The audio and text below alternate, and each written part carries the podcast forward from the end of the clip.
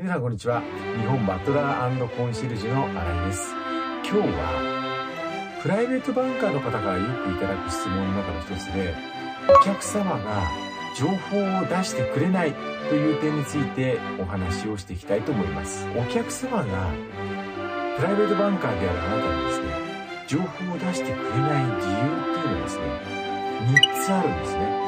で、1番目、重要なもの。あなた自身が信用されてないということです。これは、あなた自身に問題がないケースもありますし、あるケースもあります。ないケースっていうのはですね、やっぱり関係性がそれだけ薄いということですね。例えば、1回、2回しか会ったことないプライベートバンカーのあなたにですね、自分自身の資産状況であるとか収入状況をお話しするというところまで行きつける方ってほとんどいらっしゃらないですね。例えば逆に、えー、皆さんがですね、見ず知らずの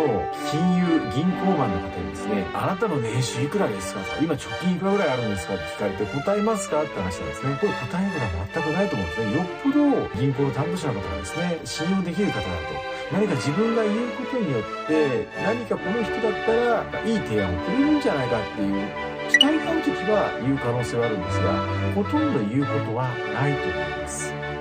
で2つ目なんですがその自分自身の情報を出す必然性がないということですね。つまり提案をしますよ。より良い資産運用のお手伝いっていう振り込みで例えばプライベートバンカーの方はお客様にだから情報をくださいよって言ってもですねそれがお客様からするとですね、いい提案をしてくれるのかなってまだ確証を持ててないっていう状態なんですね。ですので、ここの部分をちゃんと情報を出すことによるメリットをしっかりと提示していく、あるいは他のお客様の事例でもいいんでですね、出すことによってこんな効果があったんですよと、他のお客様ではと、え、いうことをですね、ちゃんと説明していって、お客様に情報を出すことに対する見返りがしっかりあることを認識していただくっていうのが2つ目でございます。で、3つ目なんですが、お客様が情報を出すことのリスクが高いって判断されている場合ですね。特にプライベートバンカーがお付き合いしているお客様というのは、普通の方と違ってですね、資産も数億円、数十億円、場合によっては数千億円ぐらいまで行くケースもあります。そういう資産の状況をプライベートバンカーとはいえ、お話ししてしまうことによってですね、よからぬところにその情報がまた行ってしまうということですよ。それによるリスクであるとか、資産保全ができなくなってしまうという危険性にさらされるという可能性がある場合は、お客様は一切その情報について出すメリットとリスクを天秤にかけた結果リスクの方が勝ってしまうという結果によって情報を出すべきではないという判断に行き着いてしまうわけですね。この3つの問題をクリアできない限りはお客様がたとえ目の前にいるあなたがですね優秀なプライベートバンカーであったとしても詳細な資産の情報をお出しするということはないということではこのお客様にですねこの3つの問題をクリアするためにすべきことは何かというとまず1つ目が訪問の回数を重ねるっていうことですね。これは非常にですね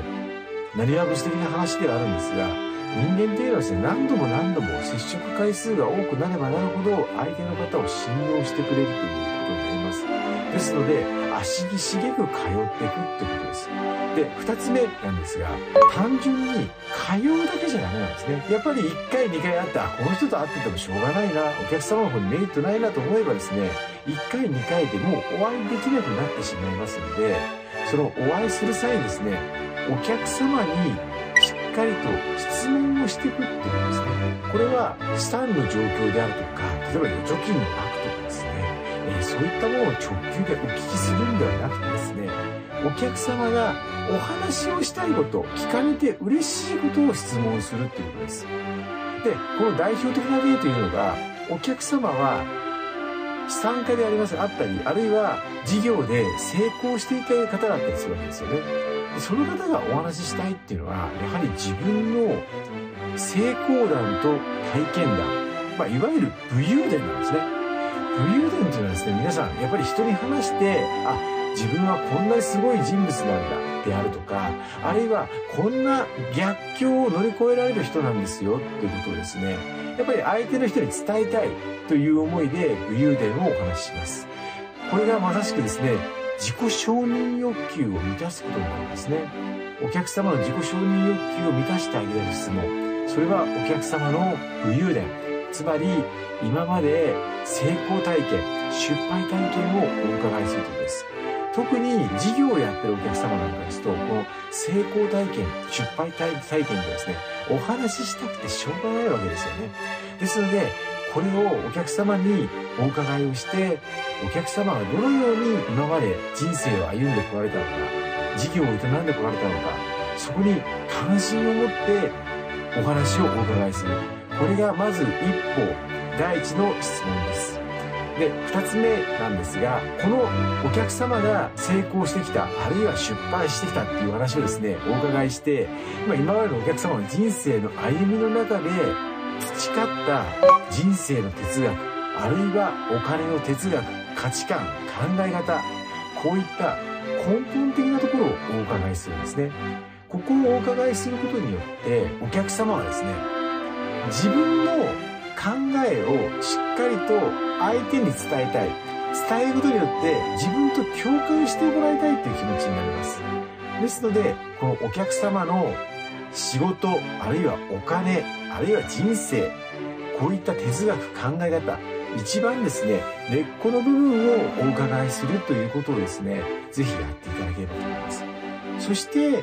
これが終わって初めてお客様が目の前にいるプライベートバンカーであるあなたに、あ、資産の情報を話してもいいかなと話すことによって、この目の前のプライベートバンカーの方は、より良い提案を持ってきてくれるんではないかというですね、期待値が上回れば、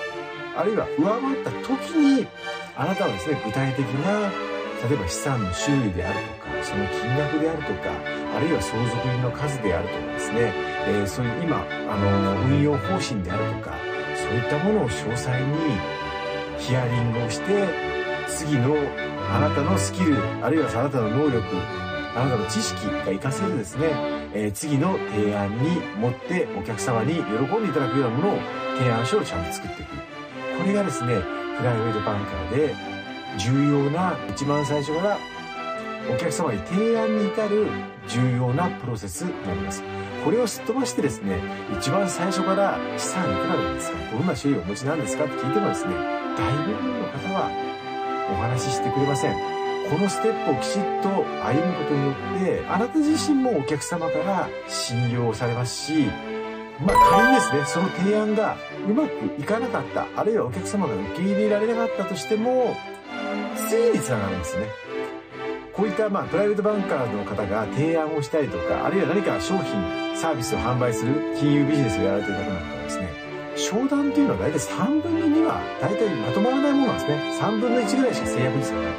もちろん、第一優先は3分の1制約を目指すってことなんですが、3分の2の制約にならなかった時に、もう一度お客様とお会いする。継続的にお客様とお付き合いができる。これを考える上では、やはりこのセールスプロセス、最初から直球でお客様の情報を取るんではなくて、お客様とまず信頼関係を築いて、お客様の本当の根っこの考え方、哲学、価値観、こういったものをお伺いして、あるいはお客様がお話ししたいと思われている今までの武勇伝をお伺いして、お客様の状況をしっかり把握する。これが実はお客様に寄り添うってことですし、より良い提案ができるプライベートバンカーになる王道になります。今日のお話いかがでしたいかがでしたでしょうか、えー、このチャンネルはですね、えー、バトラーが富裕層向けにビジネスをしてきた経験や体験談をもとにですね、皆様にお役に立てる情報を発信しています。もしよろしければチャンネル登録、もしくはいいねボタンをよろしくお願いいたします。ご清聴ありがとうございました。